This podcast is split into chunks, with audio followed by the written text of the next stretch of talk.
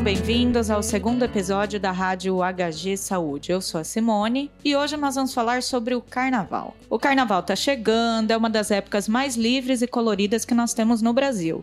São dias de festas, de curtição e de muito sexo também, né? Então hoje a gente convidou a enfermeira, professora, doutora Magali Olive e a doutora Cádia Leite, médica infectologista do HG. Então vamos começar do começo. Cádia, por que, que a gente mudou de DST para IST? É, eu vinha chegando aqui pensando justamente isso. Eu tenho que falar com Simone, que a gente tem que falar sobre isso. Porque é uma coisa que até a equipe de saúde mesmo, os profissionais não sabem da mudança do termo. O termo DST significa doença sexualmente transmissível.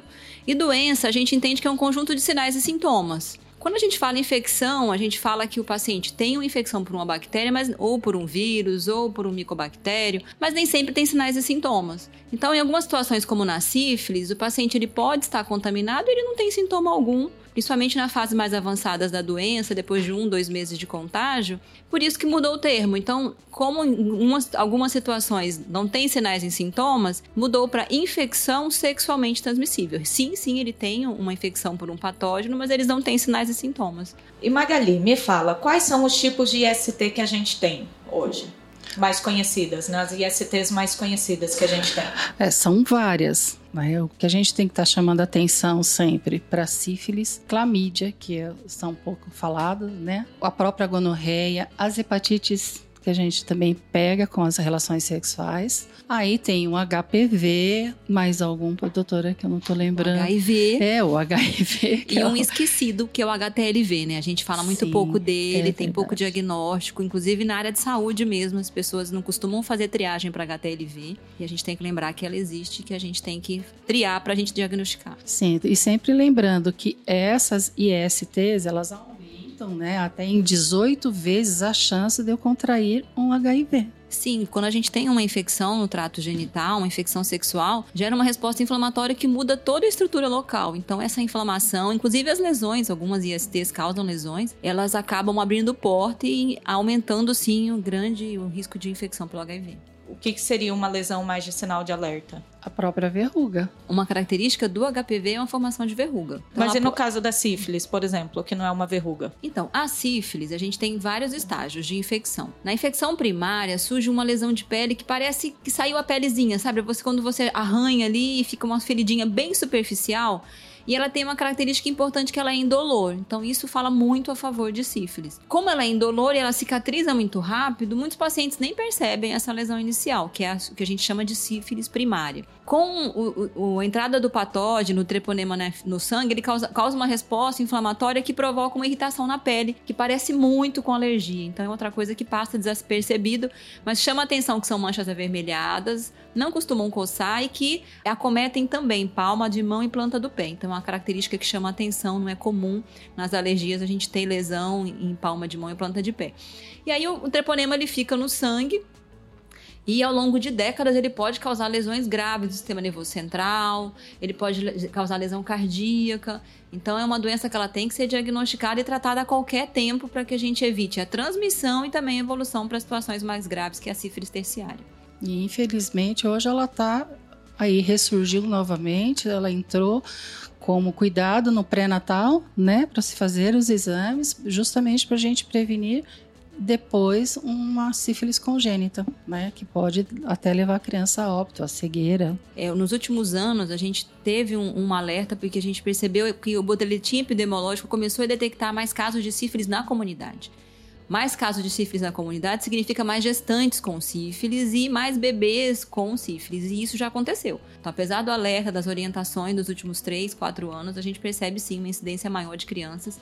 Aumenta o risco de, de, de aborto, de natimorto e de crianças com complicações graves ao nascer e que muitas vezes irreversíveis que vão ter uma vida de cuidado, uma vida com assistência à saúde, então compromete a vida de um novo cidadão já que a gente está falando de incidência, é verdade mesmo que durante o carnaval aumenta a incidência dessas doenças? O risco de se contrair alguma dessas doenças? É, na verdade é um momento que as pessoas estão mais descontraídas, mais alegres, mais abertas, tem um consumo maior de bebida alcoólica, a gente sabe sim que acaba influenciando. E, e, é uma coisa cultural do brasileiro durante o carnaval ficar com várias pessoas. E isso assim aumenta. Então, muitos relacionamentos, muita exposição, e isso misturado com álcool, a pessoa acaba se protegendo menos. E isso acaba a gente percebe que, que sim, que depois aumenta assim, principalmente a sífilis a gente percebe, e algumas situações a gente vai ver tardiamente, né? Pessoas que adquiriram HIV, que a, a, adquiriram algum tipo de corrimento uretral, ou corrimento vaginal, que sim está relacionado com alguma DST ou IST, né? Que é o termo correto. É, e é nessa situação, por até uma maior ingestão de álcool, toda é a negociação do uso do, do, da camisinha, do preservativo, é que fica mais complicada nessa situação. E eu acredito que é porque não está internalizado nessa pessoa a importância do uso da camisinha em qualquer, em qualquer momento, eu estando alegre ou não alegre, mas eu tenho que estar usando a camisinha. É, tem uma situação que a gente lembra também, eu trabalho com pacientes com HIV no SAI, e a gente tem hoje uma, uma medicação que é o PrEP, a profilaxia pré-exposição. E, e as pessoas é, assumiram o PrEP como uma camisinha, porque tem paciente que fala, um paciente comentou comigo que tem um grupo de pessoas que, que entram lá, tipo, grupo de bate-papo, e tá lá HIV, HIV positivo, HIV negativo e PrEP. Falei, como assim, né? Então, o PrEP é aquela pessoa que tá ali no grupo, que não tem HIV e que tá disposta a fazer sexo sem camisinha. Porque quando ele assume que ele tá tomando a PrEP, ele tá se protegendo de uma infecção pelo HIV. Se você usa camisinha, você não precisa fazer PrEP. Então, a gente tem que pensar que, tudo bem, a PrEP é um ótimo recurso, o Ministério da Saúde disponibiliza, mas ela não previne sífilis, não previne gonorreia, não previne clamídia, não previne HPV. Então, mesmo fazendo uso da PrEP, você tem que fazer uso do preservativo para prevenir as outras ISTs. É, a, o PrEP, na verdade, pelo SUS, era para ser utilizado com uma população né, mais vulnerável, vamos dizer assim. E, infelizmente, também tem no, no setor privado. É caro, não é para qualquer um conseguir tomar essa medicação. E ela tem que ter um uso regular, né, doutora? Tem que ter um uso regular para manter a proteção. Proteção só para o HIV. As outras ISTs não vai estar protegido, e nem de gravidez. Então ele não funciona como quando a gente viu os primeiros trabalhos, os primeiros boletins que ia subir a PrEP, a gente imaginava que era como se fosse uma pílula do dia seguinte. Não é assim. O medicamento ele tem que ter pelo menos de 7 a 10 dias de uso para que a gente tenha pico sérico de droga que previna a infecção. Então, as pessoas que fazem uso de PrEP geralmente são pessoas que têm união, ide... pelo menos eu entendo que foi idealizado para isso. Pessoas que têm uma união estável com um paciente com HIV positivo, e aí, para ter uma relação sexual mais tranquila, sem precisar de uso de preservativo, essa pessoa passa a tomar um antirretroviral, lembrando que são medicações de alto custo, com efeitos adversos potenciais, principalmente a longo prazo de uso, e que tem que ter um monitoramento. As pessoas que fazem uso de PrEP fazem exames laboratoriais, fazem consultas seriadas. Uhum para manter o uso regular da medicação. É, e é importante falar da regularidade que tem que tomar. Estava vendo estudos de é, para a relação anal você tem que estar tá com a utilização de 7 dias. Para a relação vaginal, 20 dias de uso. Aí é que virão as, a proteção. Então a gente tem que estar tá atento a isso. Né? Não é a solução. E é uma coisa que a camisinha já bloqueia na hora. Com certeza. Sim, sim. E ela pre previne as outras ISTs, né? Então, o ideal é se prevenir, sim, a camisinha tem que ser usada para a gente prevenir as outras infecções. E só lembrando que camisinha tem tudo quanto é posto, postinho de saúde, está à disposição. Você não tem que pedir, normalmente está lá disposto na janelinha da farmácia, só nos balcões de atendimento, é só ir lá e pegar. Não tem que justificar, não tem que pedir nada.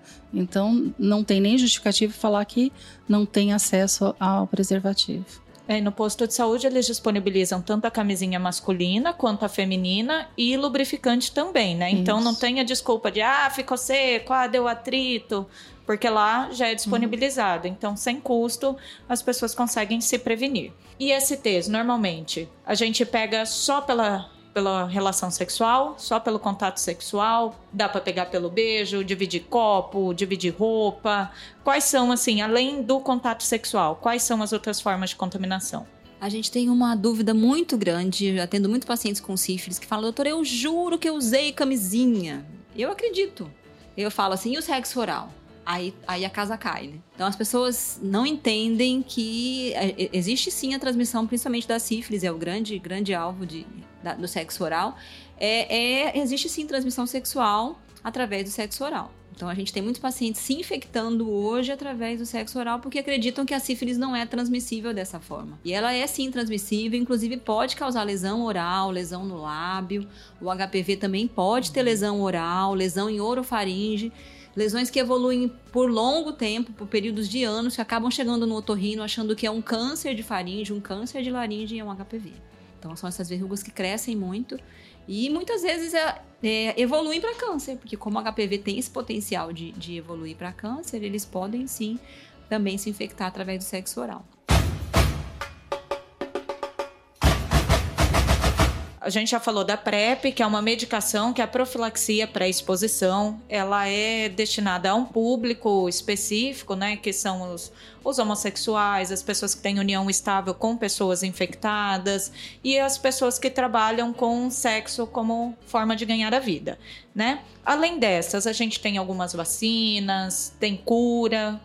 Então, além da PrEP, tem a PEP, que é a profilaxia pós-exposição. Então, aquela pessoa que fez uma relação desprotegida e depois ficou preocupada com aquilo, aquela pessoa que fez uma relação desprotegida e depois tem uma informação que a pessoa era HIV positivo, ou que fez uma relação com camisinha e, e, e estourou. Então, tem várias situações. As pessoas que sofreram abuso também, elas são, são candidatos à PEP, que é a pessoa que se expôs a uma situação de risco ou uma situação de, de paciente com HIV confirmado, e aí ela recebe a medicação, que é um antirretroviral, por 28 dias para prevenir a infecção. É importante também a gente sempre estar tá lembrando assim que hoje a gente ouve assim, ah, quase não, não tem mais, o pessoal não se previne. E a gente sabe que pelo menos no Brasil, que eu fiquei sabendo, e aqui em Cuiabá, a, as novas infecções, os novos indi os indivíduos que estão se infectando estão entre 18 e 28 anos, né, com HIV, e idosos também. E tava, eu estava vendo um levantamento, são 400 casos novos por ano aqui em Cuiabá de infecção por HIV. É, a gente percebe, eu trabalho no SAI e é claro esse indicador, a maioria são do sexo masculino e a, e a, e a maioria adulto jovem. Claro, a gente tem um paciente ou outro mais idoso, algumas mulheres, mas a, a, grande maioria, sim, são jovens. Eu tenho paciente de 14 anos, de 15 anos, pessoas que estão se expondo muito cedo. E às vezes descobrem por conta de uma gestação que está com HIV, então a situação é mais complexa ainda por conta de outra, de outra IST. E, e a gente percebe que as pessoas estão se cuidando menos, a verdade é essa. Eu vi um, um relato do ministro da Saúde que eu achei muito legal, acho que isso tinha que ter sido mais divulgado, que as pessoas que viram seus ídolos morrerem de HIV ficaram com medo dessa doença e se cuidaram mais. A população de hoje que, que, não, que não viu Cazuza morrer, que não viu Betinho morrer, é, elas entendem como uma doença crônica que tem tratamento. Mas tem todo um estigma social em cima, muitos pacientes são depressivos, muitos sofrem de transtorno de ansiedade, existe um, uma negação em relação ao diagnóstico, uma negação em relação ao tratamento, muitos não contam para os seus familiares que têm o diagnóstico, não contam para os amigos, escondem a medicação. Então não é tão simples assim. É melhor você se prevenir, evitar uma infecção crônica, que tem sim complicações no futuro, a medicação ela é ótima, é, o Ministério da Saúde investe nisso, a gente tem medicações de ponta com, com alto poder para minimizar a replicação viral, mas nós não temos cura. Então é melhor prevenir do que ter uma doença crônica com, com tantas implicações. É, e a gente lembrar sempre, né?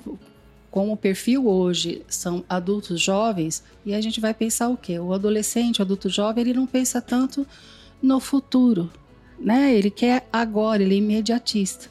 Mas ele tem que pensar que ele tem que se prevenir. Por mais que tenha medicação, tem todas essas situações que você citou, né? Então, eu acho que também as políticas públicas têm que pensar um pouquinho neste sentido da a forma como o jovem pensa, para ver se a gente consegue atingir, né, nas campanhas. E nem sempre é garantido que a medicação vá segurar o caso, né, do paciente. Por exemplo, que hoje você estava comentando que a que já tem o HIV tipo 2. O HIV tipo 2 ainda é raro, ele, ele vem lá da África, né? Mas a gente já tem no Brasil alguns indivíduos que têm sim o HIV tipo 2, né? Ainda está lá nos grandes centros, pelo que eu estava vendo, mas ainda não é, não está disseminado aqui. E qual é a característica do HIV 2, né? Ele é mais resistente ao tratamento que a gente tem disponível hoje. É, nós temos muitas opções terapêuticas, né? Então, existem várias situações. Às vezes o paciente ele já pega o HIV de alguém que tomou remédio errado,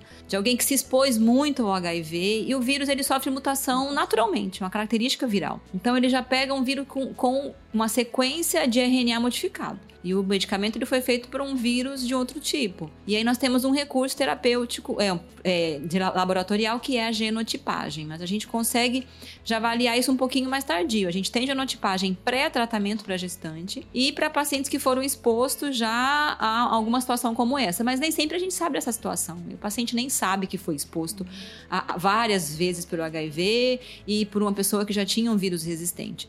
Então, às vezes, o paciente toma remédio por seis meses, volta, quando a gente repete o exame, ele tá pior clinicamente e volta antes, ou ele nem piorou tanto, mas quando você percebe a imunidade baixou o vírus continua lá em cima.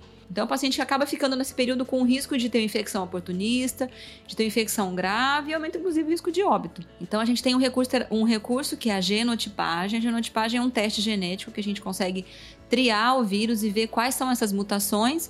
E a partir daí, a gente cria um perfil ideal para aquele vírus de tratamento.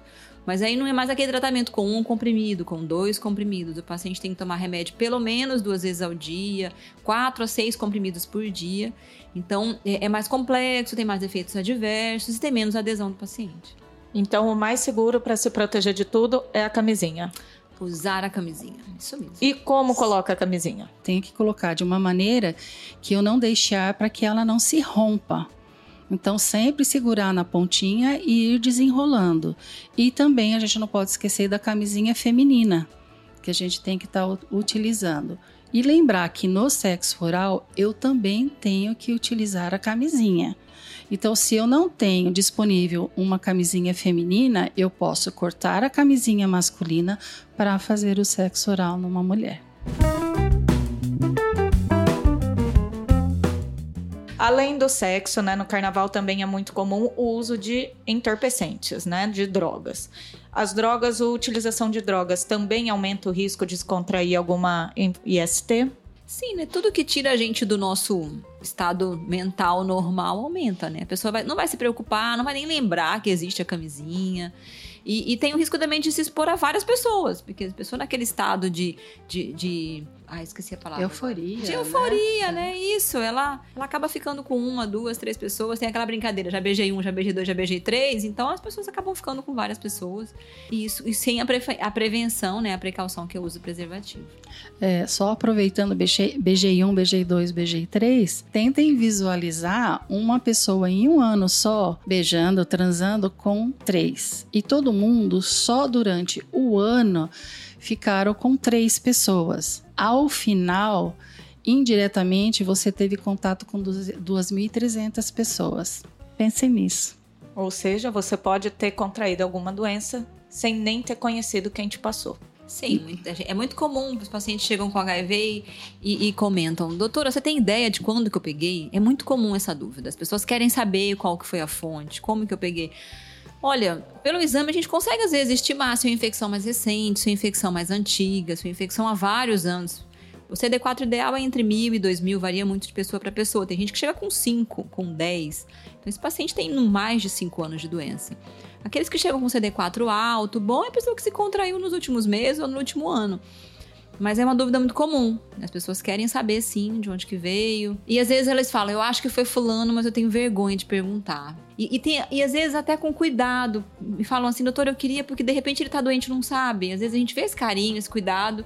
E a pessoa pelo estigma social, pela, pela coisa que a gente tem com HIV, ele não pergunta, não fala. A gente fica dando dica. O que, que eu faço com o remédio? quero esconder, mora todo mundo em casa. Eu falo, ó, põe lá num pote de vitamina. E numa situação como essa, eu falo, ó, você não tá bem, você emagreceu, você tá bem.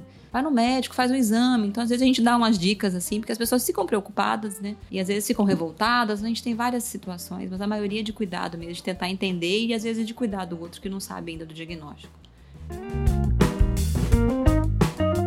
Bom, e chegamos ao fim do nosso segundo episódio. Muito obrigada, Magali. Muito obrigada, Kádia. E pessoal, é isso. No carnaval, aproveitem, curtam, divirtam-se, festejem bastante. Só que lembre-se, Se beber, não dirija e se for fazer sexo, use camisinha. Eu sou a Simone Matsumura e volto semana que vem com mais episódio. Deixe nos comentários sugestões de temas, dúvidas e siga o Hospital Geral nas redes sociais.